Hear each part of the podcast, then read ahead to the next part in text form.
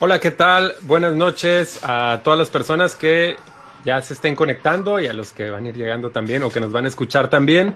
Eh, regresamos eh, al formato del programa de El Sablazo, que como saben es un programa de entrevistas eh, sobre temas más puntuales, ¿no? En esta ocasión, bueno, esto lo hacemos desde el canal de la fragata, perdón, con la tripulación que ahorita estamos Daniela Reyes co-conduciendo conmigo eh, y Leonardo Casanorte como productor del programa. Hoy ya recuerden que en el sablazo él no se ve, es la voz ahí que de nuestras conciencias. Y eh, esta noche queremos hablar sobre eh, cómo van a ser las elecciones en medio de una pandemia, ¿no? se vislumbra complicado, va a haber muchísimos retos, ¿no? El, simple hecho de ir y, a un lugar donde va a ir mucha gente, ¿no? Este, y muchas preguntas más que van a ir saliendo durante el programa, ¿no? Y entonces, para hablar de ese tema que va a ser bastante complicado o un gran reto como para nosotros como sociedad, tenemos el día de hoy a Elena Estrella, que es vocal del Instituto Estatal Electoral. Buenas noches, Elena. Hola, muy buenas noches, Diodier, eh, del Instituto Nacional Electoral. Ah, perdón, perdón, es cierto. Muy buenas noches. Buenas noches, Daniela. Gracias por la invitación. Y también tenemos a la consejera del Instituto Estatal Electoral, ahora sí, eh, la maestra Perla Marisol Gutiérrez eh, Carrizales, Canizales, perdón. Hola, muchas gracias. Muy buenas noches. Gracias por la invitación y un gusto saludarte, Elena. Un gusto saludarlos, Yodieli y Daniela. Eh, bueno, pues muchas gracias por, por aceptar la invitación. Eh, muchas gracias. Y pues ya esta fue la presentación. Mi nombre es Yeudiel Campos y le paso la palabra a Daniela Reyes, Daniela Pérez Reyes, que es mi compañera co-conductora. Hola, buenas noches a todos los que nos están empezando a escuchar en nuestra transmisión. este, pues el día de hoy me gustaría que las invitadas empezaran pues explicándonos un poquito cuáles son las facultades. Yo antes pues sí me confundía bastante entre el INE y el IE, ¿no? Es como que una palabrita, Instituto Nacional Electoral, que es el que representa el día de hoy eh, nuestra compañera Elena y el Instituto Estatal Electoral, ¿no? ¿Cuáles, no sé si nos pudieran explicar un poquito cuáles son las diferencias y el campo de acción de cada uno de, estos institutos? Y no sé si pudieras empezar tú, por favor, Elena. Claro que sí, muchísimas gracias, Daniela. Eh, le regreso el saludo a, la consejera maestra Perla y ex compañera del Instituto Nacional Electoral. Quería tomar el tiempo para, para comentarlo este, un, abrazo y un saludo. Eh, sí, claro que sí. Bueno, el Instituto Nacional Electoral, yo, me, yo soy vocal secretaria de una junta distrital de las 300 juntas que se divide a la República Mexicana por parte de la Federación. El Instituto Nacional Electoral, como su nombre lo dice, es la institución que se encarga de eh, coordinar y eh, llevar el desarrollo de las elecciones federales, que en este caso, para este proceso electoral, serían las diputaciones federales, 300 por mayoría relativa y 200 por representación proporcional. Y después de la reforma del 2014, de que pasó, como dices, de una, de, de una palabra o letra de ser el IFE, ahora ser el INE, ya también se coordina y coadyuva con, los con lo que llaman eh, algunas personas en el instituto, se ha llamado organismos públicos locales, que en este caso en Baja California Sur es el Instituto Estatal Electoral de Baja California Sur, quienes ellos eh, trabajando en conjunto llevan eh, otro tipo, la vigilancia de las elecciones en el ámbito local. No sé si con esto, muchísimas gracias. Pues no sé si nos pueda responder ahora la maestra Perla. Sí, claro que sí, con mucho gusto. Bueno, pues para comentar, en el caso del Instituto Estatal Electoral de Baja California Sur, tenemos funciones en algunos puntos similares y en otros complementarias a lo que es el Instituto Nacional Electoral. Por ejemplo, nuestro ámbito de acción, pues es todos los cargos locales, gubernatura, diputaciones locales, ayuntamientos. También tenemos una actividad que es complementaria con el INE, que es la educación cívica. Ambas instituciones tienen entre sus funciones educación cívica y capacitación electoral, pero el Instituto Estatal Electoral está orientado a la educación cívica, mientras el Instituto Nacional Electoral está orientado a la capacitación electoral. ¿Qué quiere decir esto? Pues que la capacitación de las personas que van a ser funcionarias de casilla corre por cuenta del Instituto Nacional Electoral y el, Instituto Estatal Electoral va a estar auxiliando, complementando con algunos este, capacitadores electorales locales, pero siempre bajo la supervisión del Instituto Nacional. Y en cambio, la actividad de educación cívica es el acercamiento a la sociedad, participación ciudadana, labores que se hacen principalmente en escuelas, en organizaciones y pues otras similares. Entonces, pues esa es una especie de actividad complementaria. Tenemos en cuanto a la organización electoral, la actividad pues de, vigilar el, proceso electoral, solo que desde, desde la pasada elección del proceso electoral 2014-2015, en nuestra entidad las elecciones siempre van a ser concurrentes. ¿Qué quiere decir concurrente? Que se eligen cargos federales al mismo tiempo que se eligen cargos locales. Esto representa un costo menor para ambas instituciones por no tener que organizar cada una su propio proceso electoral, pero entonces entran muchas funciones que, son similares. Por ejemplo, en la integración de mesas directivas de, casilla, pues se hace una sola presidencia con, este, con, con secretarios, escritadores divididos para cada ámbito de elección. Eh, por poner algunos ejemplos, se comparten en algunos casos material electoral, mamparas y otras cosas, otros objetos similares. Y pues también otra función que se tiene en, el ámbito local desde este instituto es la, el acompañamiento a lo que es fuerzas políticas locales.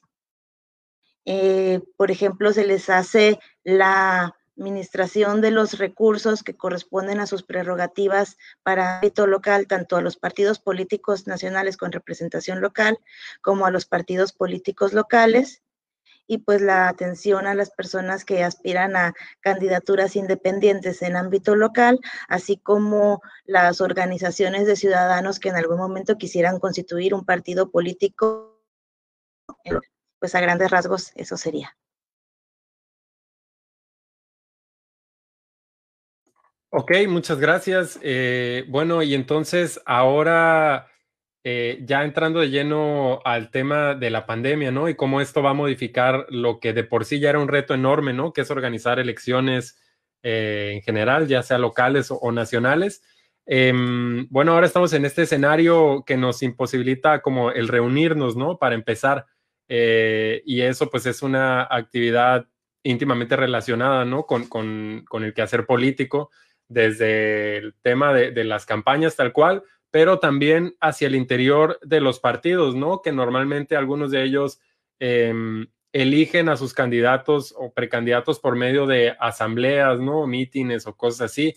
Entonces, ahora sí es un escenario mucho más complicado y yo quisiera preguntarles eh, a ustedes, bueno, eh, te pregunto a ti primero, eh, Estrella, Elena Estrella, em, ¿qué nuevos escenarios se ha planteado la, gracias a la pandemia al interior de los partidos políticos, pues qué está permitido y qué no, y, pues cómo le van a hacer los partidos políticos, ¿no? Para, para elegir a sus candidatos. Ya hemos visto que algunos, ¿no? Ya, ya los están nombrando.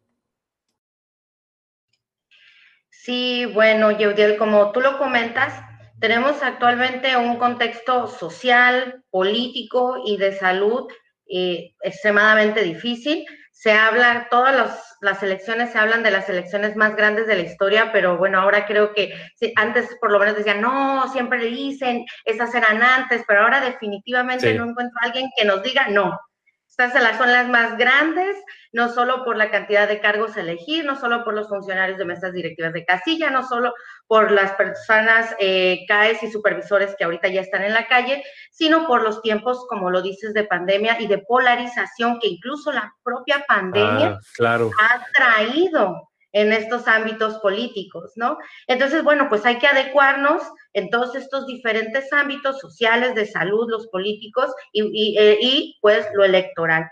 Eh, tenemos eh, diversos, a nivel Instituto Nacional Electoral, se han lanzado recomendaciones, tienen directrices, sin embargo, hay, por ejemplo, la Secretaría, vámonos a, a lo macro, la Secretaría General de la OEA, y uno también están organizando estos eventos para eh, las precampañas y las campañas electorales. Y bueno, también menciona el uso de las plataformas digitales y las herramientas digitales como algo eh, primordial, ¿no? Eso lo hemos visto desde la implementación en los institutos electorales, en cómo ahora trabajamos, cómo se ha visto al interior de estos eventos y de los de que, que han realizado los partidos. También eh, en lo que va de la coordinación en Baja California Sur, se emanó el protocolo sanitario para asambleas políticas internas y eventos de precampañas electorales en el estado de Baja California Sur. Esta eh, regula las asambleas políticas internas, los eventos políticos de precampaña, las adaptaciones al lugar en que se llevarán estas asambleas o eventos políticos de precampaña, los controles de ingresos a la asamblea o los eventos públicos de precampañas. Se constituyó este documento en conjunto con la Secretaría de Salud en el Estado, eh, con el Instituto Nacional Electoral y el Instituto Estatal Electoral de Baja California Sur y las dirigencias y representaciones de los partidos políticos en la entidad. Aquí en este documento eh, podemos ver eh, que, bueno, su objetivo primordialmente es proteger la salud de las personas que van a asistir a estas asambleas políticas internas y a estos eventos de las pre-campañas, adoptando pues las medidas para prevenir y evitar las cadenas de contagio por COVID. Una de las cosas que a mí me llamó la atención es que eh, por partido político deben de designar lo que llamaron un coordinador COVID-19 por asamblea o por partido político, quien será el responsable de monitorear eh, y de aplicar estas medidas de prevención y seguridad para los militantes que asisten a estas asambleas o a estos eventos. En el documento podemos ver cómo se regula, eh, como ya se mencionó, el ingreso, eh, que si la distancia, la sana distancia, lo que ya conocemos, que antes de asistir a los eventos las personas deben de tomarse en sus casas la temperatura, no se toma ahí, este, también maneja que esté en el, en, el estado. Por ejemplo, si estamos en nivel 5, bueno, no se permiten ninguna asambleas. Si estamos en el nivel 4, el aforo máximo sería de 50 personas, siempre y cuando la sede pues permita dar cumplimiento a las medidas de sana distancia. Si estamos en el nivel 3, sería un máximo permitido de 100 personas, en el nivel 2 de 200 personas y en el nivel 1 ya maneja un aforo según al lugar en donde estén y los metros cuadrados en donde estén. Este, con normal, pues habla de uso obligatorio de cubrebocas al ingresar, no saludar de beso y de mano, mantener la sana distancia, llevar el gel desinfectante, eh, evitar tocarse la cara y ojos. Eh, las recomendaciones que la Secretaría de Salud a nivel nacional y a nivel estatal ha estado dándonos eh, continuamente. Eh, por lo pronto sería. Y a la maestra Perla, pues eh, como menciona Elena, ¿no? Es, un, pues un esfuerzo, ¿no? Eh, entre todos los institutos que están, este, pues recomendando, ¿no? Todas estas, estos protocolos. Y pues no sé si la maestra Perla nos pudiera decir un poco, o que, que es una duda, ¿no? Bueno, también hemos visto que en los en los mítines que se han hecho la gente se escandaliza, ¿no? Porque en las fotografías luego se ve un montón de gente y a veces este, se ve como que no hay sana distancia y todo esto. Entonces, lo, lo más preocupante de esto es que, pues, cómo se va a garantizar el cumplimiento de estos protocolos, ¿no? Y pues surge siempre la pregunta de que si va a haber sanciones o quién se encarga de, de hacerlos cumplir o si son recomendaciones nada más o cómo funciona la aplicación de, estos protocolos. No sé si me pudiera ayudar la maestra Perla. Sí, claro. Pues mira, prácticamente como comenta la maestra Elena Estrella, que estas funciones de controlar las medidas de sana distancia y de no aglomeraciones, pues son función de la Secretaría de Salud como tal. Entonces, hemos trabajado pues en coordinación en el Instituto Nacional Electoral, en el Instituto Estatal Electoral, la Secretaría de Salud a nivel local, para sensibilizar a los actores políticos sobre el cuidado y conservación que tienen que llevar pues de, estas medidas y pues prácticamente eh, indicándoles esto, pues de que las sanciones estarían corriendo por cuenta de la Secretaría de Salud. O sea, esperamos pues no llegar a ese, a ese punto, que sí se logre la sensibilización adecuada, pero en, el caso de, ocurrir, pues esa sería la, instancia. Ahora bien, pues me gustaría también comentar que en, este tipo de comunicación que tenemos en instituciones electorales, pues se llevan a cabo diversos foros. De hecho, el día de hoy, este, hubo un intercambio internacional con autoridades electorales de México sobre esquemas de comunicación respecto de las medidas sanitarias pues que se van a llevar a cabo en los lugares de votación, donde se presentaron precisamente las experiencias que comenta Elena de las de los países que ya han presentado elecciones. Por ejemplo, se compartieron las experiencias de Brasil, de Uruguay, de República Dominicana, de Bolivia, de una consulta popular que hubo en Chile, tanto por las mismas personas que representan a las instituciones electorales de esos países, como por personas que hicieron funciones de observación electoral. Pues esto es muy, muy importante para ver cómo se han enfrentado los procesos electorales durante 2020 y poder establecer el, el panorama que nos espera pues ahora para el año 2021. Como comenta pues también Elena, en 2020 se llevaron a cabo en México las elecciones de, Coahuila e Hidalgo, en las cuales, este, de hecho, de este instituto tuvimos la oportunidad de participar como observadoras electorales para verificar, pues eso, las medidas que se llevan a cabo para el control de sana distancia, tanto en las casillas como en los consejos. Y tuvimos la oportunidad en el mes de noviembre de tener una práctica, por así decirlo, aquí en la entidad al momento de organizar el proceso interno de selección de dirigentes de un partido político local, donde pues establecimos desde este instituto este, casillas electorales en los cinco municipios. El personal de aquí del instituto participó como funcionarios y funcionarias de casilla, eh, pues estuvimos aplicando las medidas de acceso, las marcas de sana distancia en la entrada, el este, eh, otorgar cubrebocas a las personas que no lo traían, medir la temperatura, el uso de gel, de, de alcohol en gel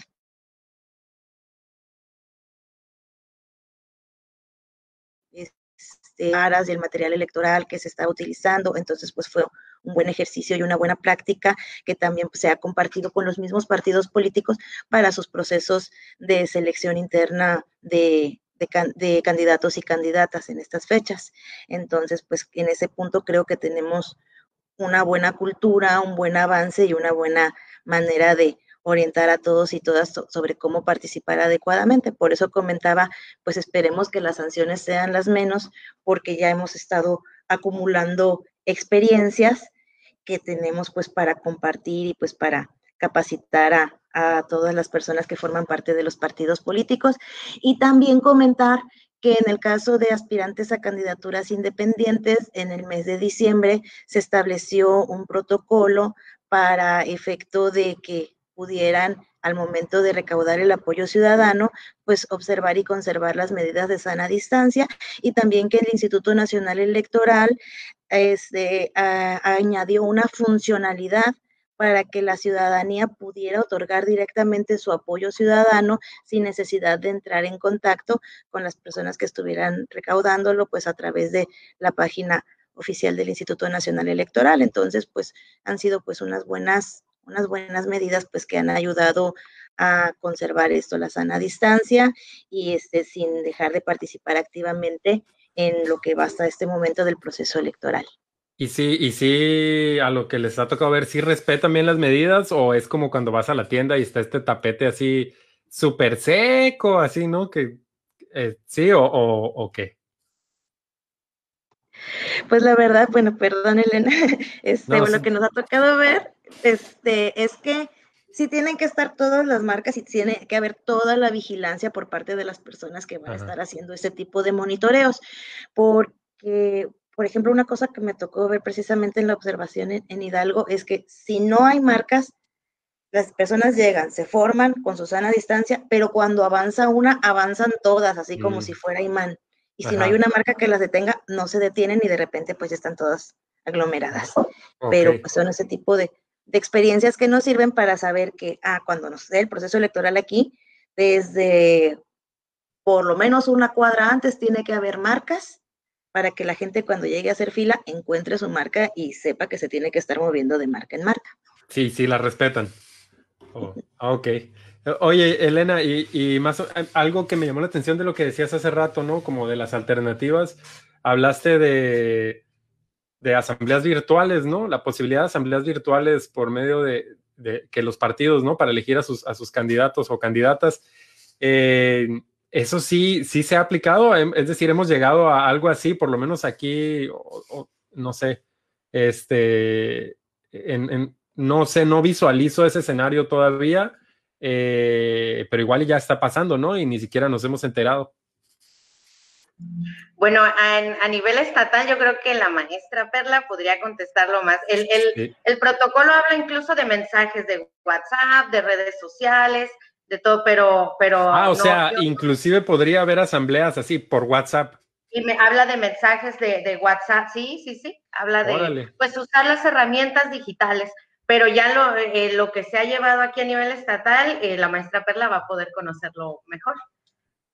Bueno, entonces le, redirijo la pregunta a ella también. A nivel local, hemos visto que se hayan utilizado este tipo de herramientas como, como asambleas virtuales o así. De hecho, sí, es que es bien chistoso. Sí me tocó estando en el INE. Este, ah, al revés. Hay, hay, eventos que hacen los partidos políticos de capacitación, promoción y desarrollo de liderazgo político de las mujeres y hay eventos que hacen en materia de capacitación, de talleres, actividades específicas que son para educar, pues ahora sí que políticamente a sus militantes. Y pues el año pasado, desde el INE, nos tocó asistir, pues desde que inició la, la pandemia, eh, en abril, mayo se estableció por parte del INE un protocolo para esas, esos eventos que se realizaran pues a través de videoconferencia y sí nos tocó asistir a eventos a través precisamente de plataformas así como Google Meet, Zoom, para plataformas como videoconferencia Telmex, eh, pues sí, se han vuelto muy, muy este, habituales para la comunicación diaria de personas, de instituciones.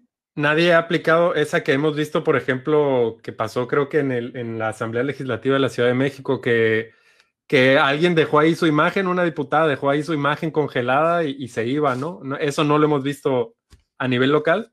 No lo he visto, no lo he visto en las que, en las que me ha tocado. no nos hemos dado cuenta. No lo he visto. Eh, no sé si lo hagan cuando yo no voy. ok. Pues no sé si vamos a leer un poco de comentarios y preguntas o nos vamos a la siguiente pregunta, Joe.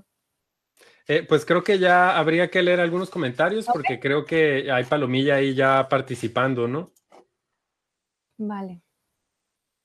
¿Los leo yo? ¿Quieres? Eh, Sofía dice, hola, hola Sofía, buenas noches. Hola eh, Sofía. José Benito dice, es un reto totalmente logístico, principalmente. Sí, yo creo que sí, ¿no? Toda esta vigilancia y estas recomendaciones previendo todo tipo de escenario, ¿no? Eh, Michael dice, ¿cómo andan? Eh, pues bien, Michael, gracias por escucharnos. Eh, Guillermo siempre, andan por aquí Toño y, Michael. Saludos. Es Fragatalover. Eh, saludos a Elena Estrella. Tuve la oportunidad de trabajar con ella en el proceso del 2018. Toda una crack. Saludos, dice Guillermo. A que la pandemia, los protocolos de bioseguridad serán fundamentales, dice Toño Martínez. Y Michael Cervantes dice, ¿cómo ves que ya bajamos de nivel a nivel 4? ¿Qué opinan? Y dice Toño, sin duda, esta será un, un proceso electoral que sembrará un parteaguas de un antes y un después. Y Benito dice, hace una pregunta, dice, ¿podrían instituir horarios de votación por apellidos o por geolocalización con relación a la casilla? ¿O eso es complicado? Digo, finalmente la civilidad nos corresponde a todos, nos corresponde a nosotros. Perdón, ando medio leyendo mal. Pero esa pregunta está interesante, ¿eh? No sé si quieran eh, responder un poco sobre esta pregunta de pues la posibilidad, ¿no? De que se implementen un sistema de este tipo, ¿no? En las próximas elecciones. Eh, y o en su defecto, pues, si se sigue con la idea de continuar, de, meter algún tipo de tecnología, ¿no? Virtual o, qué tipo de otras alternativas habrían en el caso de seguir de manera física estas elecciones que eso es lo que se, ve, ¿no? Más factible. Pues, no sé, eh, Elena. Eh, ya no supe si, bueno, primero saludos a Guillermo, gracias. Un saludote. Este, ya no supe si contestar o no la pregunta. Más adelante eh, pienso tocar lo que es el protocolo de atención sanitaria y protección de salud, las casillas en la jornada electoral. Y sí maneja, no maneja horarios escalonados como tal, pero sí que eh, espacios, como dijo este, la maestra Perla, tanto en las filas como quien vaya ingresando al espacio grande de las casillas que se está buscando, sean de dos en dos. Igual que la votación entren de dos en dos, y entonces eh, una vez que salen se sanitiza todo y luego otros dos. ¿Va a ser más lento? Claro que sí. Recordemos que una vez que cierran las casillas a las seis y hay personas formadas en la fila, pues siguen votando, pero eh, sí existe este tipo de, ya en, un protocolo que, que, iba a comentar más adelante, ya existen este tipo de medidas, no con apellidos, no con, con, horarios establecidos, pero sí que son de, va a venir de dos en dos. También el presidente eh, o presidenta de la mesa directiva de casilla va a tener la, la facultad de establecer las medidas que considere suficientes y necesarias para eh, no solo el orden, como ya lo conocemos en las jornadas electorales normales, sino el orden para los protocolos de salud. Ah, o sea, dependerá muchísimo de cada casilla y de cómo se vaya viendo ahí el relajo, ¿no? Sí, pues y es que también eh, eh, hemos estado en las jornadas electorales, ya hay horas como a las 2, 3 de la tarde que ni una sola persona se presenta, pues están comiendo el domingo, están a gusto, si pusieron un, un, partido de fútbol que les encanta ponerlos en, domingo de elecciones, pues esas horas no va a haber nadie. Entonces, este, pues ahí no va a haber pues esa situación. Si se empieza a juntar mucha gente, eh, muchas personas, ahí se pueden aplicar estos protocolos y el presidente, en apoyo con los supervisores y supervisoras y los capacitadores y capacitadoras asistentes electorales y, las asistentes electorales de los OPLES podrán poner el orden que consideren necesario y las personas lo tendrán que seguir. Y está en el protocolo, ¿no? Y la otra pregunta ya no recuerdo cuál era. pues no, creo que nada más era esa como tal, ¿no? La de un sistema por apellidos o algo así. Pero a mí el año pasado me tocó una casilla, la del TEC, eh, súper, así una cola enorme, todo el, toda la jornada llenísima. Y yo creo que ese tipo de casillas que son tan concurridas son las que ponen las alarmas, ¿no? Eh, para este proceso, pero sí hay otras que de plano son en, en áreas donde, pues sí, no tienen tantas, tantos votantes, ¿no? Donde se puede controlar mejor. Eh, y bueno, ya, pues ya que estamos entrando como de lleno al, día de la elección, que es como el que se ve más complicado de todo este proceso, porque recordándole a la palomilla que nos está viendo o escuchando, el proceso electoral no solo es el día de las elecciones, sino que inicia muchísimo, muchísimo antes, ¿no? Meses antes, o no sé si inclusive un año antes o, o cuánto, pero sí es un proceso enorme, ¿no? Que culmina ese día, bueno, ni siquiera culmina ese día, ese día es el más ajetreado pero luego todavía viene el, conteo de los votos, ¿no? La validación, etcétera, etcétera, las declaración, declaratorias, etcétera, etcétera. Pero ya hablando de lleno sobre el día de la votación, ah, bueno, hablamos un poco de, posibles eh, eh, medidas que puedan tomar ahí en cada casilla, ¿no? Pero, a ver, tenemos por aquí Eh, sí, ¿cómo, ven ustedes eh, el llamado a votar, ¿no? Porque pues por un lado se nos dice quédense en casa, no se aglomeren, eviten espacios donde vayan muchas personas, ¿no? Y, y por el otro lado vamos a tener el llamado de las autoridades federales y estatales que nos digan vayan a votar, ¿no? A su casilla de manera ordenada, respetando las normas, etcétera, etcétera. y esto además se junta con estas elecciones intermedias, ¿no? Normalmente las elecciones intermedias hay menos flujo de votantes, ¿no? Que en las elecciones cuando se elige presidente de la República. Em, entonces le, pregunto a usted, eh, maestra Perla eh, Gutiérrez, ¿Cómo ve usted el llamado al voto? ¿Sí cree que, que, asistan las personas a votar o cree que de plano vayamos, vayamos a ver un, bajón enorme, ¿no? Que eso puede afectar inclusive temas de legitimidad, ¿no? Y, cuestiones así. Bueno, por ejemplo, es cierto que las personas en elecciones intermedias no votan tanto, sin embargo, en esta entidad, las elecciones intermedias coinciden con elección del cargo de gubernatura que también es un cargo muy importante y que a las personas les interesa mucho participar activamente. Si puedo compartir la experiencia de observación electoral del 2020, pues se, se, tuvo que en Coahuila eh, hubo elecciones para diputados y diputadas y participó aproximadamente el 30% de la población y en Hidalgo para presidencias municipales y pues participó aproximadamente el 40% de la población, lo cual por el tipo de cargo que, que se eligió, pues son porcentajes razonables. Entonces, hasta este momento todavía se espera que los porcentajes de gente que acude a las casillas a, ejercer su derecho al voto, pues sean así eh, razonables, este, un poquito más altos que dos, pues considerando que es elección de gubernatura. Mm, eh, la preocupación más bien en este momento, y es el, el llamado que nos interesa muchísimo hacer, es la integración de las mesas de casilla como tal, porque pues eh, la parte preocupante sería que no hubiera personas que aceptaran ser funcionarios y funcionarias de casilla por el temor al contagio y que no hubiera personas capacitadas para estar recibiendo la votación.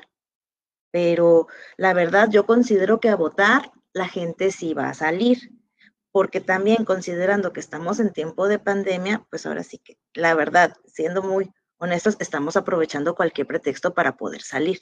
Sí, no, tenemos buenos números en, cuanto a la pandemia aquí. Sí, pero la, la, la preocupación es esa, este, la integración de las mesas, pues este, y ese es el, el llamado interesante, pues ahorita a la, a la ciudadanía.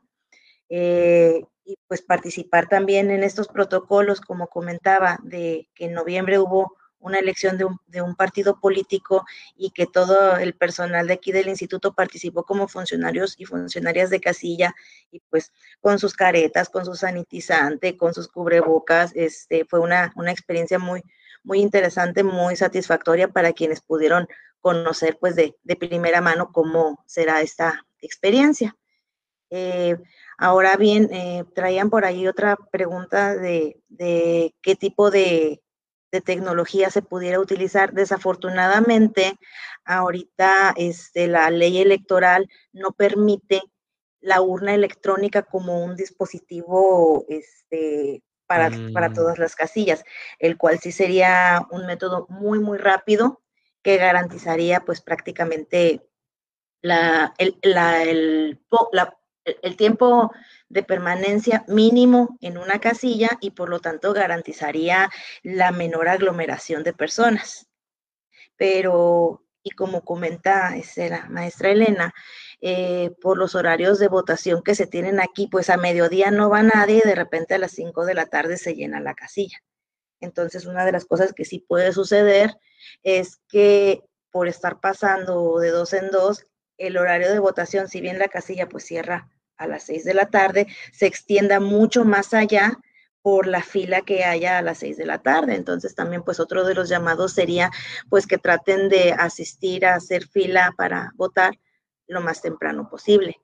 Y otro llamado sería en cuanto a las casillas extraordinarias, que tratara a la gente de permanecer en la medida de lo posible en, los lugares donde vive para que acuda a votar a la casilla donde, le corresponde y no se hagan las aglomeraciones en las casillas extraordinarias. Ok, ok. Yo me quiero regresar tantito nada más al dato de si más o menos cuántas personas se ocupan para, pues, como funcionarios de casilla para ese día de las elecciones. No sé si alguna de las dos tenga un aproximado, ¿no? De cuántos funcionarios de casilla aprox. Si no lo tienen, pues. sí, adelante. se espera eh, la cantidad de 1.469.000 funcionarios de casilla a nivel nacional. Eh, ahorita eh, también se espera instalar más de 100, se espera instalar 163.000 casillas. A nivel entidad serían 1.034 casillas divididas en, yo las voy a dividir en lo federal, en el distrito 1 en 571 casillas y en el distrito 2, 463 casillas. A nivel eh, nacional, en esta primera insaculación, salieron, que, que, ya ven que salió, son los meses de agosto, seguido el de septiembre, y las personas con apellido paterno A, de ahí ya se empezaron, se están empezando, ya se están visitando por nuestras, nuestros supervisores y supervisoras y capacitadoras y capacitadores asistentes electorales, y bueno, insaculados son 12 millones 300 mil personas. A nivel estado, estamos hablando de 73 mil 973 personas. Eh, eh, ahorita que comentaba este, la consejera Perla la preocupación de que no se integren las mesas directivas de casilla, bueno, eso también ha estado, como que es todos los años, ¿no? También porque, eh, pues la apatía, Sí, no, y la apatía de participar y luego pues, no, les, no se paga en realidad, que se da un apoyo, no se paga ese día, es domingo, hay partidos. Sin embargo, eh, ahorita que ya se inició con esta primera etapa de capacitación, eh, los números eh, van a, si, si, comparamos incluso con el proceso pasado, estamos viendo esto que la maestra Perla acaba de comentar de que todo, alguien quiere salir de su casa, porque no hemos visto en, en las visitas y las personas que ya se han capacitado y que han cumplido con los requisitos, en menos de un mes ya va el 17.75% en este estado. Entonces, ¿Eso es, ¿eso es muy alto para periodos normales o qué? Sí, sí, porque apenas estamos iniciando, ¿no? recordemos que en esta primera etapa se visitan a nivel estado las 73 mil, bueno, casi 74 mil personas de las cuales muchas no van a querer, mm. muchas no van a cumplir los requisitos y, y, y aún así las que sí han cumplido y apenas estamos iniciando, inició hace menos de dos semanas, este, y ya tenemos 17.73% de personas que, que, ya dijeron que sí, y aún faltan por, por visitar pues muchísimas personas. Entonces, este, eh, realmente considero que la participación no está siendo, como dijéramos, alarmantemente baja por, los, por la pandemia. Ahora, igual como lo mencionó la consejera, eh, lo retomo y es muy cierto. Las elecciones de Coahuila Hidalgo nos enseñaron dos cosas. Como ella ya lo mencionó, la participación de la ciudadanía no disminuyó en esas entidades a comparación de las elecciones pasadas. Y otra cosa muy importante que la ciudadanía tiene que tener en claro de esas experiencias a nivel nacional e incluso de las experiencias que ya se han tenido en otros países como Estados Unidos, como Ecuador, que acaban de ser, como otros países, en las elecciones de Coahuila Hidalgo específicamente podemos decir que las elecciones no mostraron ser un detonante de contagios, como por ejemplo después del Día de las no Madres. Hubo nada, nada, nada así. No hubo un pico. El Día de las Madres hubo un pico a las dos semanas, en Navidad hubo un pico significativo a las dos semanas y el día de las elecciones no hubo un pico en ninguna de las dos entidades. Y, y, y, si aplicamos esos protocolos más lo que se ha seguido aprendiendo, no tendría por qué ser diferente a nivel nacional. Yo me atrevería, esto es a título personal, a decir que entonces podemos decir que hay más seguridad en las casillas que en reuniones familiares. ¿No? Y si difundimos esto, pues la gente puede salir a votar todavía con más confianza. En bola. En bola. Eh, y, y, no, no es cierto, ¿eh? no, no, no. De, lo de las tecnologías, eh, a nivel nacional, como dice la consejera, a nivel estatal, la constitución, pues no, no, no, no, ni a nivel nacional permite las votaciones de forma electrónica, pero a nivel nacional el INE va a instalar 100 casillas electrónicas como una prueba piloto 50 en Jalisco y 50 en Coahuila. Esto es, es bueno por lo que comentan, o sea, necesitamos como país eh, transitar a esto de, de, voto virtual o voto electrónico para no solo contexto de pandemia, diferentes tipos de contexto. Entonces, esta prueba piloto es muy importante porque vamos a ver cómo sale y bueno, eh, eh, en estas votaciones por las personas que dicen, no, que es que el electrónico, el viaja por internet y me, se va a caer el sistema, no viajan por internet, se encriptan, es como una calculadora que guarda los, los datos y representan el 0.06% del total de la votación. Si llegara a pasar algo, no hacen una diferencia en la votación, ¿no? Ah, pues muy completa la respuesta, muchas gracias. Yo tenía por ahí eh, la duda también para quienes nos estén escuchando. ¿Cómo se integra una mesa? Eh, le pregunto a la consejera del Instituto Estatal, eh, Estatal Electoral, que luego las, revuelvo. Este, mm, ¿Cómo se integra una mesa? Es decir, ¿cuántas personas se necesitan? ¿Cuántas personas son? O sea, los cargos, ¿no? Y, cuánto es el mínimo, ¿no? Para que una casilla se pueda instalar, porque qué tal si llega nomás una persona, ¿no? O, algo así. Este, entonces, si nos puede hablar así de manera breve eh, qué se necesita, ¿no? Para que esté funcionando ahí una casilla. Sí, muchas gracias. Eh, bueno, pues se necesita una persona que presida la casilla. Ese es el, la persona más importante el día de la jornada electoral, quien decide, es quien preside la casilla. Este, se necesita una persona que haga funciones de secretaria, y se necesitan dos personas que hagan funciones de escrutador, escrutadora. Ahora bien, en este proceso electoral en Baja California Sur, que es concurrente, se añade otra persona en funciones de, de escrutadora. Elena, corrígeme si también se añade otra persona en funciones de secretaria. Sí, ¿verdad? Sí, se añade otra persona en funciones de secretaria y otra persona en funciones de escrutadora. Entonces, y aparte, pues va a haber este, tres suplencias en, en la integración de la mesa, de manera que si por alguna razón las personas que están como titulares de la mesa de casilla eh, no se presentan, entonces empieza a hacer un, corrimiento, un escalamiento para que la persona que está como secretaria ocupe cargo de presidencia y las personas que están como cargo de primer escrutador de, secretaria y así sucesivamente. Y las personas suplentes este, se empiezan a integrar como escrutadoras y en caso de que no haya las suficientes personas para integrar la mesa de casilla, entonces empezarían a tomar personas de la fila. Esa sería la, dinámica de, integración de, las mesas de casilla. Eh, pues hay personas que de hecho tienen la costumbre de llegar a votar muy, muy, muy, muy, muy tempranito con la esperanza de ser tomadas de la fila para participar en las, mesas de casilla. No, la verdad yo no he llegado tanto. Oigan, tenemos, muchas gracias por la respuesta. Tengo aquí por algunos, algunos otros comentarios, perdón. Eh, Luli Ángel Roma, que también siempre está aquí con nosotros en las transmisiones. Muchas gracias por acompañarnos. Dice, esperemos que las personas asistan a votar. Yo pienso que estas votaciones serán sin igual por la situación que estamos viviendo. Sí, totalmente de acuerdo. Hay por aquí varias respuestas de Dani. Y luego otra vez, Luli Ángel Roma. Serán votaciones sin precedente, eh, sin duda una gran enseñanza a estas elecciones y un gran reto de civilidad. Y Manuel López Martínez, eh, que también seguido anda aquí en nuestras transmisiones, muchas gracias.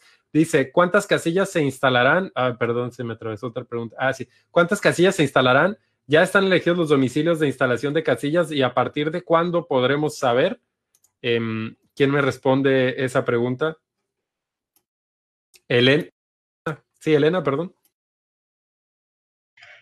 Sí, bueno, como ya lo, comentamos, a nivel nacional de casillas son 163 mil, alrededor de 163 mil. A nivel estatal se va a proponer todavía eh, 1034 eh, casillas. Los lugares a, a, elegir, ahorita nos encontramos en una etapa en la que eh, las juntas distritales ya aprobaron internamente eh, las juntas distritales del Instituto Nacional Electoral, las 300 a nivel nacional, ya aprobaron los lugares que van a proponerle a los consejos distritales, que son también 300 del Instituto Nacional Electoral, para instalación de casillas. Entonces, una vez que la, se aprueba la Junta Distrital, se inicia lo que se llaman los recorridos de examinación. Y esto es, también existe un protocolo establecido por un grupo eh, que instaló el Instituto Nacional Electoral, que integran cinco doctoras y doctores eh, que han estado emanando diversos protocolos y existe un protocolo a seguir para estas visitas de examinación en donde va eh, las consejeras y consejeros del Instituto Estatal Electoral, de los consejos distritales, partidos políticos, a ver dónde está eh, la junta local, las juntas distritales, perdón, eh, van a, a dónde van a poner estas casillas. Cabe resaltar que hay muchas casillas que van a ser como las mismas que en otras entidades, como, que en otras elecciones, como las de escuelas, que son amplios lugares, las de los parques, que es abiertos los lugares, pero sí se encontró por esta situación de pandemia lugares que eran reducidos o que eran dentro de un, eh, de un establecimiento y obviamente se están optando por cambiarlas. Entonces sí va a haber, van a, va a haber mm. lugares en donde van a decir, yo antes votaba aquí y ahorita estoy votando en este otro lugar. Bueno, ese otro lugar reúne esas características por pandemia. Ok, interesante. Pues no sé si haya otra pregunta. A mí me interesaba como del post después de elecciones. Ah, eh, perdón. Sí, es que hay, hay, algunas otras preguntas que tenemos aquí en, en este, sí, en los comentarios, porque la palomilla parece que anda algo participativa. Entonces, ¿qué te parece si las leemos de una vez y luego ya seguimos con, con las demás? Sí, sí, sí. Em, ok, bueno, entonces eh, José Benito González pone, no me gustaría ver que el día de la votación existan personas corriendo chismes acerca de que violaron sus derechos al voto con motivo de contingencia o seguridad, o que alguien mienta para limitar el derecho al sufragio corriendo chismes acerca de que alguna persona tosió o se quitó el cubrebocas en la casilla. ¿Podría ser algún escenario que la casilla, en lugar de ser cerradas, sean abiertas pero alejadas para garantizar la secrecía del voto? Bueno, eso se respondió un poco con lo que comentaba Elena, pero chale, José Benito, creo que estás dando ideas, ¿no? A, la gente con eso de para cerrar las casillas. Yo creo que no se le había ocurrido a la palomilla, o bueno, por lo menos a mí no.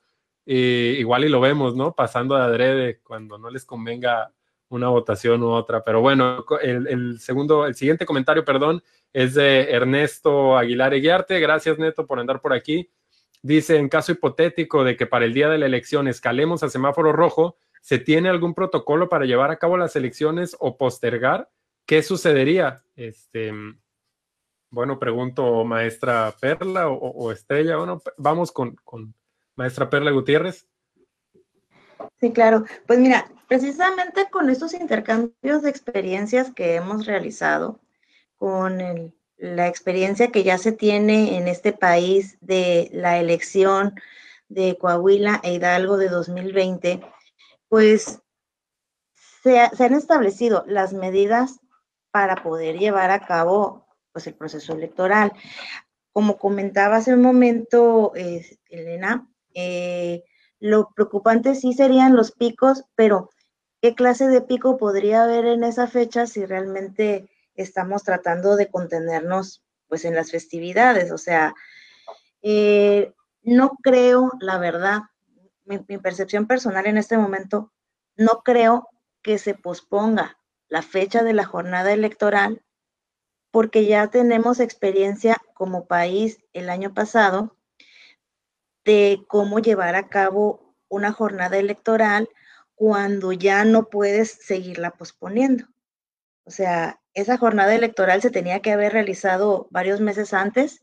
Se pospuso, sí, en su momento, pero llegaron al punto en el que dicen, ya la se tiene que realizar porque las personas ya tienen que entrar en funciones para tal fecha y por lo tanto no podemos seguir difiriendo porque no podemos crear el vacío este, legal de no contar con personas que dirijan estos cargos en sus diferentes niveles de gobierno. O sea, nos acercábamos a un escenario político todavía más complicado, ¿no? Hay un vacío legal y de poder que, al que no nos hemos enfrentado, creo.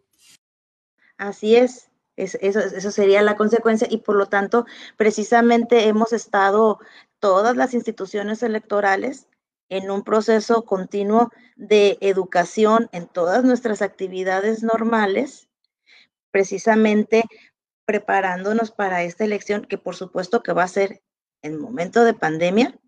Este, mi percepción es que no va a ser en foco rojo, pero estamos preparados para todos los escenarios. Precisamente esa es la participación en todos los intercambios de experiencia, que pues la verdad, el hecho de estar en pandemia, pues fue una ventaja de que estamos organizando todas las experiencias de manera virtual y por lo tanto son más rápidas este, las conversaciones, los intercambios, las reuniones, compartir experiencias con otros institutos estatales electorales, con el Instituto Nacional, con diferentes funcionarios y funcionarias. Entonces, es este, es algo que, que sí es, sí es posible hacerlo y hacerlo bien y que, y que no, no deje ningún lugar a duda de que se está organizando bien, de que se va a conservar la sana distancia, de que se van a conservar todas las medidas de higiene, todas las normas de seguridad y, este, y pues precisamente el protocolo que comenta este, Elena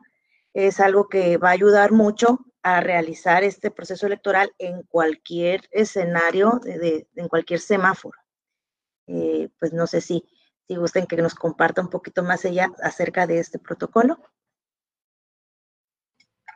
Sí, claro que sí. Yo creo que también es como muy importante dejar en claro que debemos, es, nuestra eh, eh, obligación, nuestra atribución, conjugar de todas las instituciones del Estado mexicano, las autoridades electorales, conjugar lo que es el derecho a la salud con los derechos políticos y los derechos electorales. O sea, eh, nuestra constitución política no previene eh, ninguna norma establecida actualmente eh, electoral previene que los escenarios de un, por ejemplo, de, las autoridades federales se extienda más. Entonces, hablar de, posponer o de suspender realmente ni siquiera está en, la Constitución.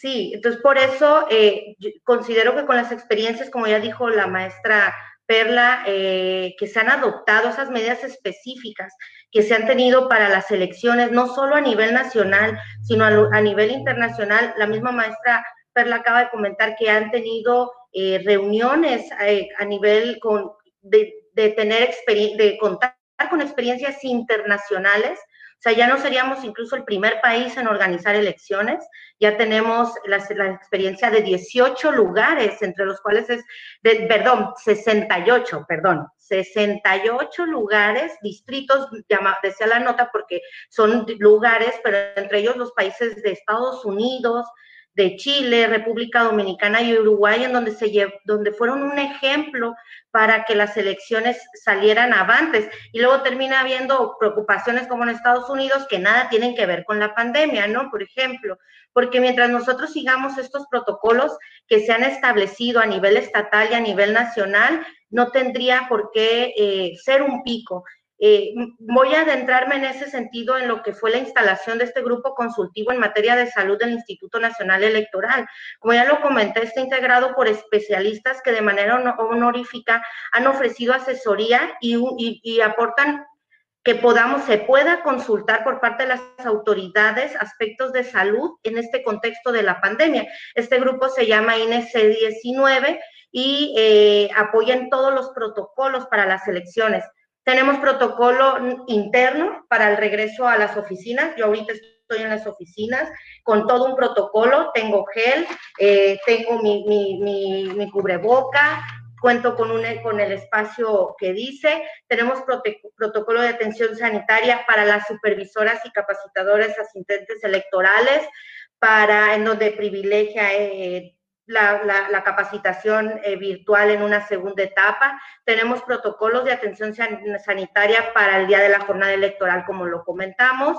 Tenemos protocolos para la examinación de casillas. Tenemos protocolos para las eh, sesiones de consejos distritales y locales que se realizan virtuales, como las del Consejo de, los consejos del Instituto Estatal Electoral, para la sesión de cómputos, que es el después de las elecciones. Tenemos protocolos establecidos para absolutamente todo. Está, eh, tenemos protocolos para cuando un CAE desafortunadamente pudiera enfermar. Eh, todo está cuidado y un doctor ya de manera personal me lo comentó, si no estás en primera línea en el sector salud, con un, tu, cubrebocas y las medidas de lavado de manos, este, de, de, la careta de ser posible, de no tocar a nadie, no tendríamos por qué tener problemas algunos. No habrá tapetes sanitizantes el día de la jornada electoral porque este grupo de INE C19 determinó que no eran efectivos para evitar algún tipo de contagio. Ahorita que lo comentó Yehude. ¿Como tapetes secos o con lodo no funcionan? No, y luego más en espacios grandes, con eso ya se determinó que no. Este, obligatorio el cubrebocas, eh, de preferencia con careta, eh, no se tomará tampoco la temperatura en las casillas, porque puede haber de, de, todas maneras gente que no lleve temperatura, pues. Entonces es cuidar más bien que el protocolo de seguridad y, de, higiene sea el que se cumpla. Habrá gel antibacterial, dos personas a votar, se sanitizarán las mamparas antes y después de cada votación. El líquido indeleble, el que te ponen aquí, no tendrás que tocarlo, podrás hacer este, esto. Y el líquido indeleble es, se ha comprobado que eh, es tan fuerte que cualquier microorganismo no puede sobrevivir aquí. Entonces te pones en todas las manos y hasta te desinfecta. Entonces ni siquiera con, con eso puedes traer toda la mano de una vez para no ponerte gel antibacterial. Se está haciendo campañas de difusiones, no sé si ya las vieron, en donde les, se llama eh, lo, decálogo del voto responsable, en donde se está invitando a la ciudadanía a que lleve su propia pluma, a que asista, eh, eh, eh, a que limpie incluso ellos la superficie, a que no vaya acompañado a menos que así lo requiera. Y también esto es importante, la comunicación que nosotros, estos tipos de programas son importantes, que nosotros podamos expresarle a la sociedad esta, la, que, que, que, van, que si con el apoyo de todos, que las instituciones estamos preparadas, y con el apoyo de los votantes y de las votantes no tiene por qué pasar absolutamente nada. Oigan, eh, aprovechando, qué buena participación es de las dos, muchísimas gracias. De verdad es algo que yo como ciudadana lo agradezco, ¿no? Eh, eh, pues poder tener de primera voz la información tan clara y tan accesible como ustedes la están dando. Y pues aquí pongo sobre la mesa una, una, pregunta más de Manuel López, que él dice que sí va a haber una figura de una especie de guardia o policía, pues supongo en las casillas para garantizar la seguridad de la salud. Eh, pues no sé si pueda responderme la maestra Perla.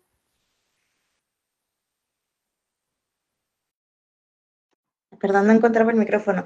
Bueno, la experiencia que tengo es que había una persona precisamente cuidando el acceso, eh, otorgando pues el, gel a la entrada, otorgando los cubrebocas. En este momento, en el protocolo maestra estrella, no sé si, si se está estableciendo una persona fija o porque la persona que nos había tocado ver en el proceso electoral del 2020 eran voluntarias. Entonces, ahorita sí, la verdad, este, sí, sí va a ser algo así. Sí, va a ser algo así como el coordinador de COVID-19 en los mítines y va a formar parte de la mesa ese día y ya está contemplada como esa figura de alguien que va a estar ahí vigilando. O eh, lo que dice Manuel es un, un, policía, o sea, una persona encargada de seguridad, así como tal, para hacer cumplir el tipo estas, estas restricciones que al inicio el gobernador anunció, ¿no? Así como de alguien que no esté con cubrebocas, pues ese era el mensaje, ¿no? Lo vamos a mandar a la cárcel y tal cual usar la fuerza pública. ¿Existe como tal o se prevé algo así para el día de las elecciones? Sí, en apoyo de la pandemia, el protocolo nos maneja que la, figura de supervisores y supervisoras electorales o capacitadores y capacitadores electorales, y en el caso de, del IE, las asistencias electorales, van a ser el apoyo de la limpieza, del cuidado, de, todo este tipo de protocolos. Ahora, recordemos que incluso antes de las elecciones, eh, la mesa directiva de casilla es un órgano eh, del Instituto Nacional Electoral que se instituye ese día. Entonces el presidente, como el secretario los funcionarios que están ahí, ese día tienen eh, funciones y atribuciones que les otorga el Instituto Nacional Electoral. El presidente incluso o presidenta antes de la elección tiene la facultad de hablarle a la policía, a, cualquier concurrente, ahora sí, nivel estatal, municipal o federal, para que eh, en caso de que alguien haga, eh, no haga caso de los protocolos de salud o incluso esté haciendo proselitismo como en otras elecciones o esté alterando el orden público, puede pedirle a esta persona que se retire, que no va a votar y si no hace caso, le llamaría ya entonces a la fuerza pública. Esto ya eh, ha sido otras elecciones y sería lo mismo en estas elecciones, con esta peculiaridad de que si no llevas tu cubrebocas o si no eh, eh, haces uso de las medidas de salud, pues también podría ah, realizarse este llamado de atención. Hay una pregunta más aquí en el chat. Eh, gracias por sus preguntas también. Dice, entonces, ¿esta pandemia puede ser un parteaguas para contemplar en la Constitución escenarios catastróficos, pandemias y terremotos? Debería. Muy bien. Oye, Neto, espérate, o sea, sí, no, o sea, sí, sí está bueno que lo contemplemos, pero no me imagino ahorita, por ejemplo, al gobierno federal, ¿no? Metiendo una iniciativa así que diga, no, pues vamos a legislar sobre posibles ampliaciones de plazos del poder en caso de escenarios complicados, ¿no? Porque, puta, metería un montón de ruido y se armaría la grilla, ¿no? Entonces, creo que sí es algo que urge legislar, pero yo por lo menos no lo veo pasando ahorita, ¿no? Estaría muy caliente el tema, creo yo. A mí nada más me surge con todo este tema de, las impugnaciones o de posibles como inconformidades, ¿no? Eh, pues ha habido casos de candidatos independientes aquí en el estado que se han inconformado por eh, pues los aforos permitidos que han habido y que no les han permitido como que cumplir con su cuota, ¿no? Para poderse registrar tal vez. Y también se me viene a la mente pues la figura tal vez del candidato que, resulte positivo a COVID-19 y tenga que interrumpir su candidatura, si van a poder como impugnar o, alegar algo de su situación, poder extender o algún tipo de consideración por, por su diagnóstico positivo o por la recolección de firmas en el caso de independientes. Oye, qué complicado, ¿eh? Sí.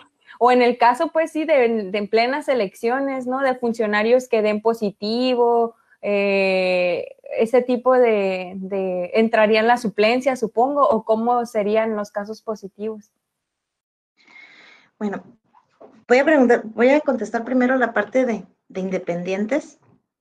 En el caso de las personas aspirantes a candidaturas independientes aquí en Baja California Sur, de hecho, se registraron eh, tres personas como aspirantes a gubernatura, se registraron también un total de 22 personas entre gubernatura, diputaciones y presidencias de ayuntamientos.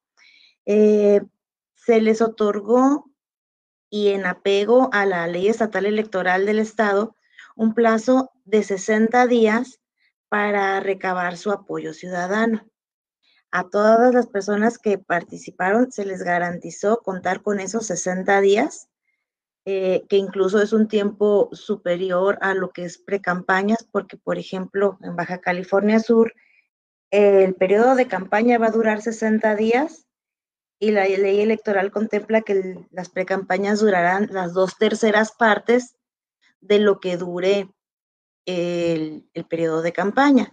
Y sin embargo, este, pues las, las precampañas duraron 40 días en cumplimiento a, esas estipulaciones y el periodo de obtención de apoyo ciudadano en todos los casos duró 60 días. Hay personas que todavía están recabando el apoyo ciudadano incluso y que sus periodos terminan el, 22 de febrero.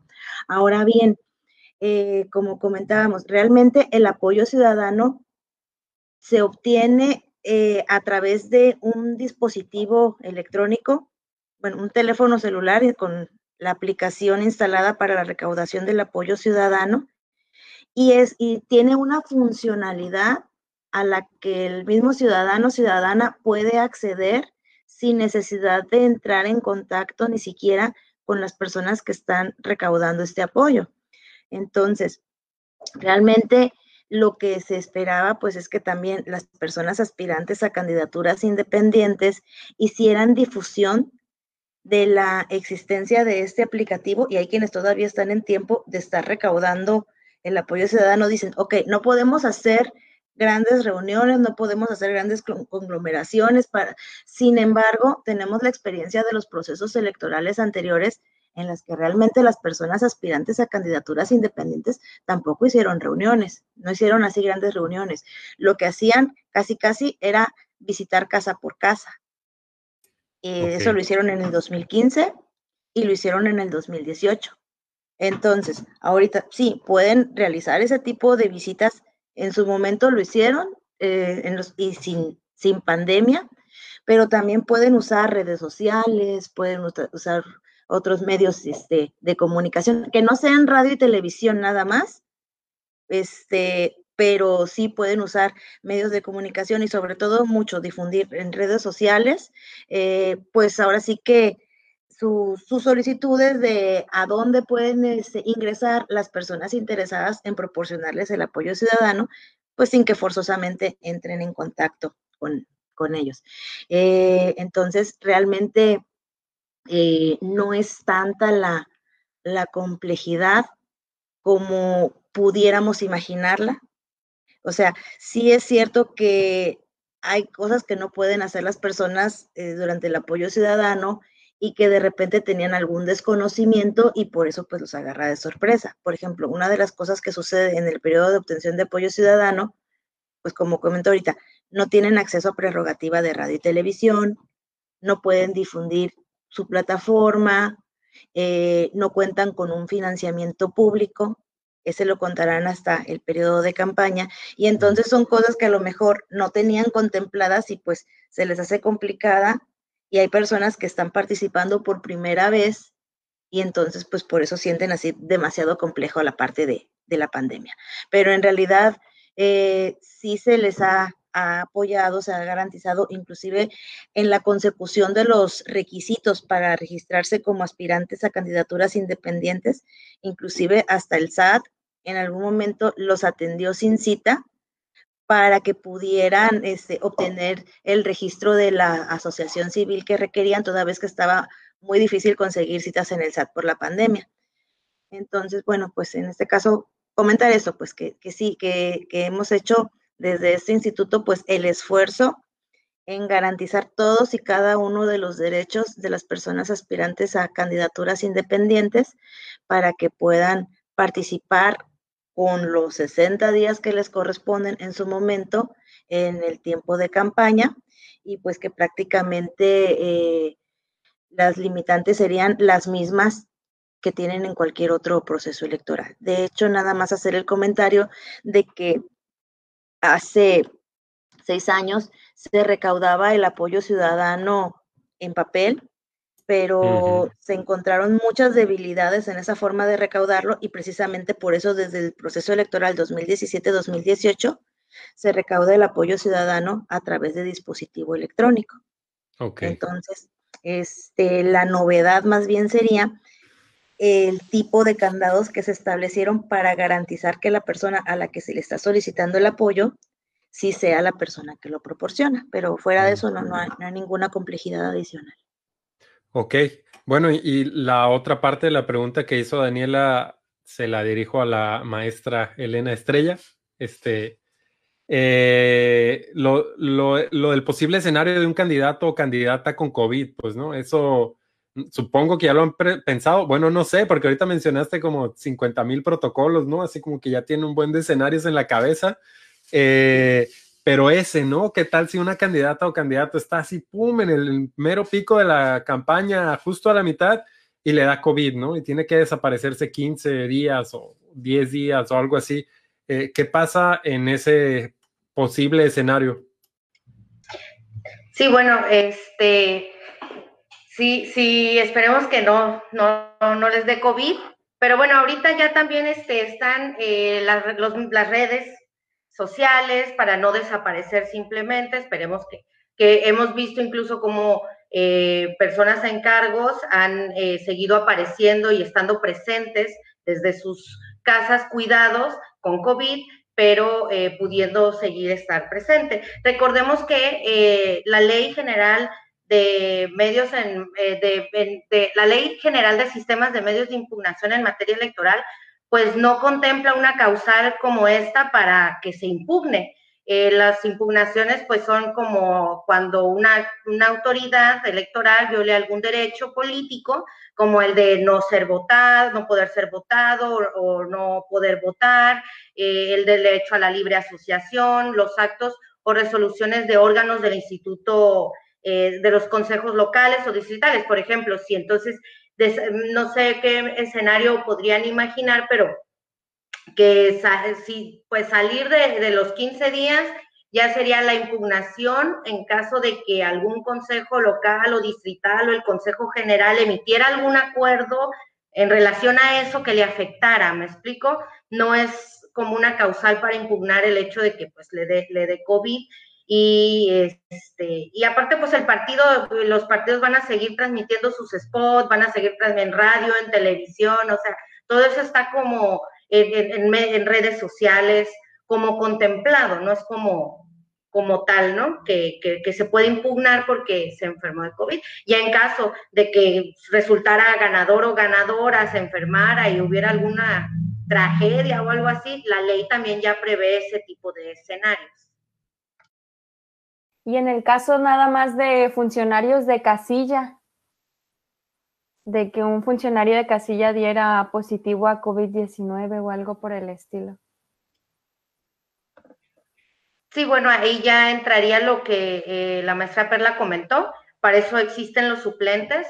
Entonces, pues definitivamente ya no podría integrar la mesa directiva de casilla y entrarían los suplentes o de la fila. El Tribunal Electoral ya, eh, ya se pronunció desde elecciones pasadas que una mesa directiva de casilla se puede instalar con tres personas. Entonces podemos recorrer a todo el mundo o tomar a, a gente de la fila y con que haya un, el presidente, secretario y escrutador, o sea, tres personas, con eso ya se puede instalar y ya disculpen la insistencia, pero y los votantes que den positivo a COVID-19 no van a poder votar, no van a poder. Oye, qué fuerte. Ahí sí no hay suplencia, ahí sí no hay forma de votar digitalmente ni nada, ¿no? Ahí sí, los que estén activos en el momento del día de las elecciones, entonces sí no van a poder salir ni ejercer su derecho al voto. Pues sí, es, volvemos a esto mismo, conjuntar el derecho a la salud con los derechos políticos electorales. Votar digitalmente, ahí hace ratito lo quería comentar, pero me iba a salir un poco del tema, pero sí, sí estaría bien. Sí se va a poder, pero es para el voto de los residentes en el extranjero. Mm. personas, ellas ya votan de dos formas, ya sea o, correo postal o eh, a través de un voto digital o una plataforma que se está, este, que se implementó un voto eh, digital, ¿no? Ellas, estas personas En ese caso en específico se registran desde antes, ¿no? No es el mismo procedimiento que, seguimos los que estamos acá o cómo, cómo va. Sí, bueno, no sé si en, en, ese caso, este, se tienen hasta el 10 de marzo, incluso ahorita está abierta esa convocatoria para decirle al INE que se quieren inscribir al día de hoy, eh, con un corte del día de hoy a nivel nacional, van presentados 17.036 solicitudes de las cuales 61% están eh, diciendo que quieren voto electrónico y 39% en voto postal. Y eh, a nivel Baja Sur, no sé si, si lo quiera comentar la maestra, pero sí tienen hasta el 10 de marzo. Sí, gracias, este, maestra Elena. Bueno, comentarles un poquito en cuanto al voto de mexicanas y mexicanos residentes en el extranjero. Bueno, pues aquí desde el Instituto Estatal Electoral también tenemos una comisión para, una comisión temporal para el seguimiento para el voto de las, las y los sudcalifornianos residentes en el extranjero, que hasta hace una semana llevábamos la fabulosa cantidad de 35 personas registradas, estamos esperando que se registren más. Eh, pues esto lo coordina el Instituto Nacional Electoral, pero en cada entidad pues llevamos este, el propio control y difusión este, entre familiares, amigos, conocidos, a ver pues cuántas más personas podemos captar, pues si nos pudieran apoyar también con eso, con hacer la difusión de que se puede votar desde, el extranjero, pues mucho mejor, pues para participar activamente en estos, en sus derechos políticos electorales.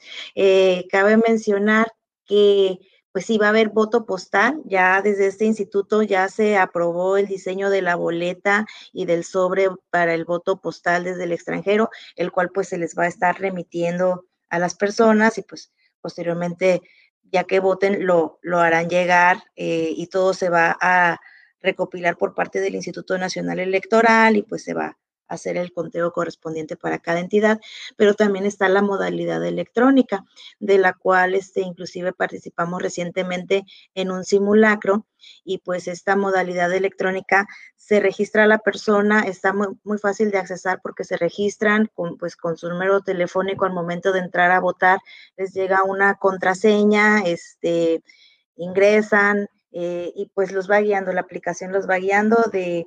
Eh, de las personas que tienen disponibles este pues para cargos de elección popular y, y les va preguntando si realmente quieren hacer ese paso y al momento de que la persona confirma cómo será el sentido de su voto, pues le llega un comprobante digital que puede estar consultando en la en la página del Instituto Nacional Electoral, pues para verificar que efectivamente su voto se haya registrado y su voto esté contando.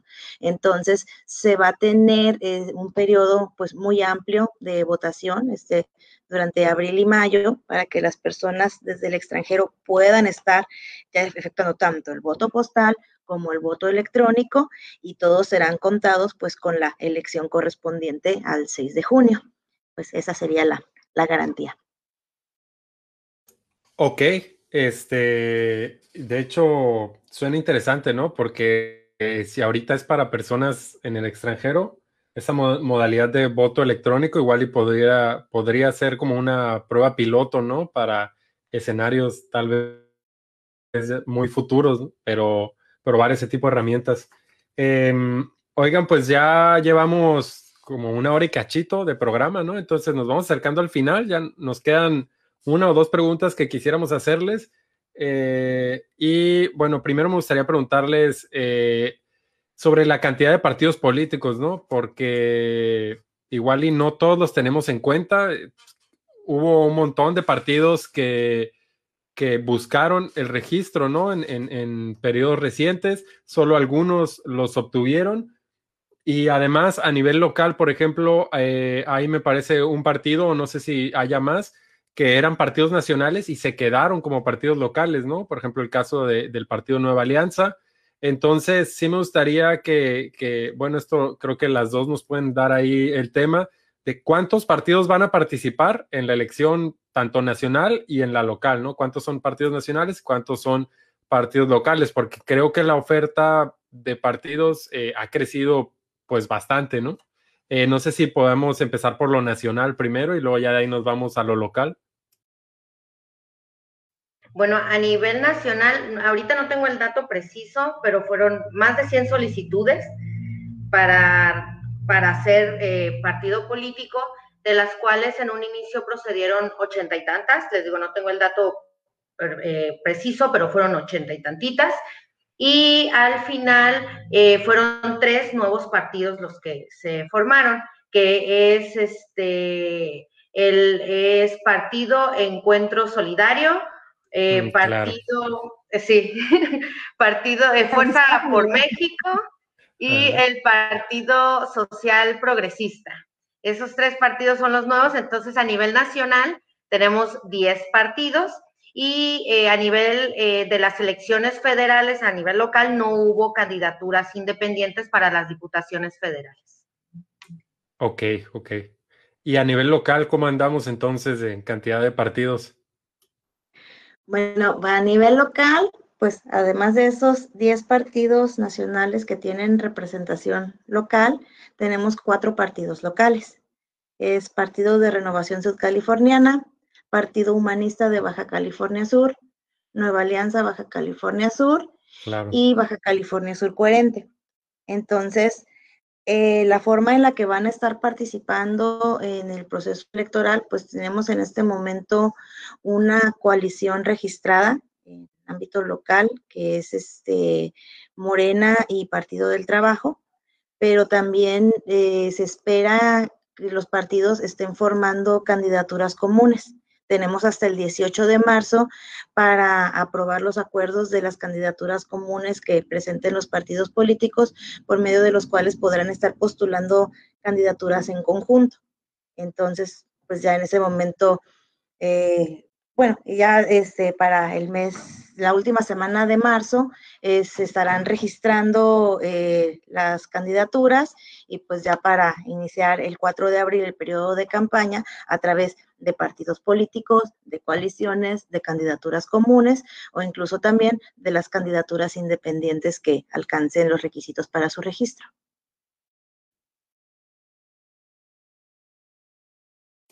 Ok, eh, bueno, pues sí, son bastantes Ofertas, bueno, supongo que se van a reducir, ¿no? Ya cuando se presenten las, las candidaturas comunes. Eh, pero, pero sí, pues digamos que hay pluralidad, ¿no? Eh, oigan, quiero hacer una pregunta, ahora sí que bastante compleja, ¿no? Por, por cierta coyuntura local, ¿no? Entonces esta iría a usted, maestra Perla. Este, pues todos los que hemos visto noticias y que hemos estado al pendiente del local, hemos visto la crisis, ¿no? Entre los poderes legislativo y ejecutivo aquí en Baja California Sur, ¿no? Y, todo lo que ha devenido a raíz de esta, eh, particularmente el tema de el presupuesto, ¿no? De egresos del Estado, que eh, pues debe incluir el presupuesto para, para, la operación, ¿no? Del Instituto Estatal Electoral y, todo este proceso. Eh, hace un tiempo vimos que eh, el Congreso local modificó el presupuesto enviado por el gobernador eh, y entonces el gobernador a finales de año en respuesta a este movimiento vetó el presupuesto, ¿no? Y entonces como que se vencieron ahí los plazos y ha habido ahí algunas sesiones, estaba por ahí el, tema de que si no entraba a tiempo un presupuesto adecuado a, eh, a este año, se eh, la ley marca que entonces se repite el presupuesto del año anterior, ¿no? El último que fue aprobado. Entonces ahorita ya como que estamos ahí en una especie de limbo y no me queda claro eh, bajo qué supuesto vamos a operar, ¿no? Si, si va a recibir el Instituto Electoral el, el presupuesto que necesita o va a operar con emergencia, bajo qué supuesto se van a desarrollar las elecciones, ¿no? Bueno, el financiamiento local sobre todo. Sí, muchas gracias por, la pregunta. Pues sí, este es un tema ahora sí que tenso, delicado y sí, preocupante. Eh, ha habido muchos acercamientos por parte de la presidenta, la consejera presidenta de este instituto a la Secretaría de Finanzas y pues se le ha, se le ha indicado pues que no se pondrá en riesgo el proceso electoral. Se le ha indicado que este instituto pues contará con el presupuesto adecuado para el funcionamiento del proceso electoral, porque como bien comentas, si nos tuviéramos que restringir únicamente al, al presupuesto del ejercicio inmediato anterior, pues ese presupuesto no contempla ninguna actividad de proceso electoral, no contempla la impresión de las boletas, no contempla el monto de financiamiento para gastos de campaña de los partidos políticos. Entonces, estamos, pero si estamos en espera de que la misma Secretaría de Finanzas eh, pues publique unas reglas de operación del, del presupuesto de este ejercicio para poder saber pues exactamente con cuánto monto vamos a contar. Pero sí, este, nuestro esfuerzo ahorita es precisamente poder este, cumplir con estas actividades de proceso electoral que en este momento pues ya se está iniciando con los trabajos de la impresión de los materiales electorales sin emblemas y pues para el momento de que inicie la campaña y que tengamos las personas que van a ser candidatos y candidatas, pues tendremos que hacer la impresión de las boletas. Ah, ok, perdón, perdón que haga ahí un paréntesis. Yo no sabía, entonces se hace como una segunda impresión sobre las mismas boletas o, o cómo? Bueno, es que ahorita no puede haber boletas porque todavía no hay candidatos ni candidatas registrados. Entonces, hasta que ya se tienen, pues en firme estos registros y todas las figuras por las que pueden participar, hasta entonces se pueden imprimir las boletas. Pero pues sí, se necesita el presupuesto para ese momento. Igual también es este el financiamiento que se les va a otorgar a partidos políticos y a candidaturas independientes para llevar a cabo sus actividades de campaña pues también viene en ese presupuesto y pues se supone que lo tendríamos que estar recibiendo en el mes de marzo para estarlo otorgando en las últimas, este, en, las últimas fechas pues del mes de marzo y que para el 4 de abril que inicia la campaña ya las personas puedan contar con los recursos correspondientes para hacer sus actividades proselitistas.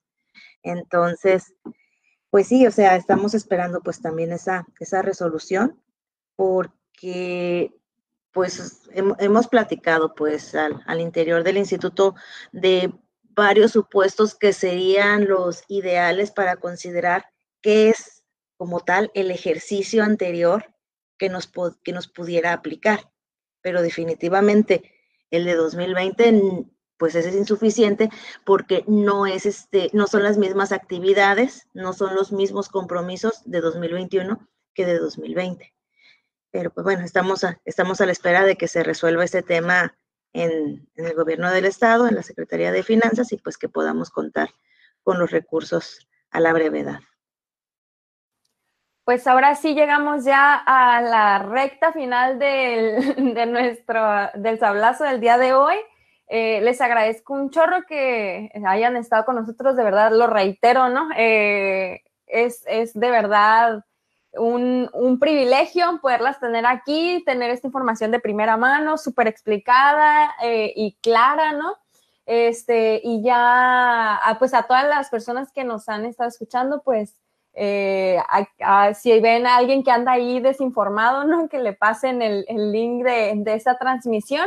Y pues ya nada más para concluir, eh, pues alguna opinión final que tengan ustedes, eh, pues ya para, para, cerrar, algún mensaje a la ciudadanía, a quienes nos vayan a escuchar en la transmisión más adelante eh, o en Spotify, ¿no? Algún mensaje que quieran transmitirles ya final. No sé, maestra Estrella. Claro que sí, muchas gracias. Pues bueno, yo creo que de todo lo platicado el día de hoy podemos concluir que la autoridad electoral, así como lo dijo Yeudiel hace ratito, tiene todos los protocolos de atención sanitaria y de protección a la salud que pueden garantizar las medidas adecuadas para que no haya contagios por COVID en todas las etapas del proceso electoral y en todas las actividades que realizamos en el proceso electoral. La preparación de la elección, la jornada electoral, los cómputos, en absolutamente todos. Ahora, y ahora sí, en lo que ya también comentamos, en la elección más grande de la historia, tener la confianza de que va a salir adelante. Este, me gustaría agradecerles, eh, Yeudiel, Daniela, por la invitación, maestra Perla, por el honor de volverla a encontrar eh, y de compartir este, este eh, ex compañera, este escenario. Y eh, pues como ya también lo comenté, agradecer este espacio que se abre para que podamos difundir este tipo de medidas. Y ahorita que es como súper fácil que haya mucha mala información y como lo comentaron incluso en el programa, que se corran rumores y con una imagen en Facebook se las, las fake news, hay estudios como las fake news corren más rápido que la, la, la información real. Este, sí, pues el chisme es más, más rápido. Claro, entonces este, en estos espacios de información es donde nos podemos acercar a la sociedad sudcaliforniana y bueno, con las plataformas digitales a la sociedad que podamos alcanzar eh, para eh, pues que la gente e invitarla que se informe de forma veraz, de forma certera eh, para eso están nuestras redes sociales, la página del INE, www.ine.com, las páginas de Facebook del INE BCS, eh, INEJD01BCS, la del Distrito 1, también pueden buscar el Distrito 2 y bueno, eh, siempre estamos informando y estamos, las puertas también están abiertas, pero mejor las llamadas por la pandemia o las digitales para cualquier duda. Muchísimas gracias. Maestra Perla. Adelante. Sí, muchas gracias. Pues recordar también que los procesos electorales son organizados de la ciudadanía y para la ciudadanía. Es nuestro derecho y nuestro deber participar activamente en las formas que podamos en los procesos electorales, porque somos nosotras y nosotros quienes estamos eligiendo a las personas que nos van a representar. Entonces, eh, pues no dejemos que nadie decida por nosotras ni por nosotros. Eh, estamos trabajando activamente en las instituciones electorales, estamos trabajando en conjunto para poder tener todas las medidas de, de cuidado y también para garantizar, como siempre, los principios democráticos en los que se basa el proceso electoral de certeza, legalidad, independencia, imparcialidad, objetividad y máxima publicidad. Y pues también recordarles que a nivel de nuestro estado, pues está disponible toda la información en nuestro sitio web www.ieebcs.org.mx y también en nuestras páginas de Facebook y de Twitter, Instituto Estatal Electoral de Baja California Sur. Y pues un placer también, este, Elena, volver a coincidir contigo. Este, y un gusto, Daniela, Yeudiel, por esta invitación, por esta participación y a la orden el día que se requiera y a la hora que se requiera para poder hacer este, esta promoción de participación ciudadana, de eh, de énfasis de que estamos pues trabajando y trabajando mucho por lograr este contribuir y, y tener los resultados esperados en lo que van a ser pues las elecciones más grandes de la historia. Bueno, pues hemos llegado al final de la transmisión del día de hoy, a este sablazo número, ya no sé en qué programa vamos, creo que 17. Eh, muchas gracias a nuestras invitadas. Muchas gracias, sobre todo a las personas que han estado siguiendo esta transmisión y comentando ahí, que han enriquecido la discusión. Y gracias a la tripulación de la fragata que estuvimos el día de hoy, Leonardo Casanorte ahí en, los controles, la voz ahí de nuestra conciencia, que creo que hoy no habló, ¿verdad? Pero, pero sí, ahí presente, él se encarga de la transmisión.